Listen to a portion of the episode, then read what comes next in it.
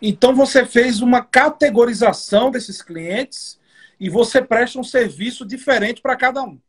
Não é obrigatoriamente o mesmo. Muito bom, muito bom. Depende Esse... da dor do cliente. Esse Sim. é um ponto muito importante. É, tem uma frase do, no marketing que é muito poderosa. Você que está nos assistindo, preste atenção nela. Nós não temos que procurar clientes para os nossos produtos. Nós temos que procurar produtos para os nossos clientes. Perfeito. Ou seja, eu não tenho que ter um, um, um serviço e ficar procurando clientes para serviço. Eu tenho que ouvir o meu cliente, saber quais são as dores dele e apresentar para ele soluções.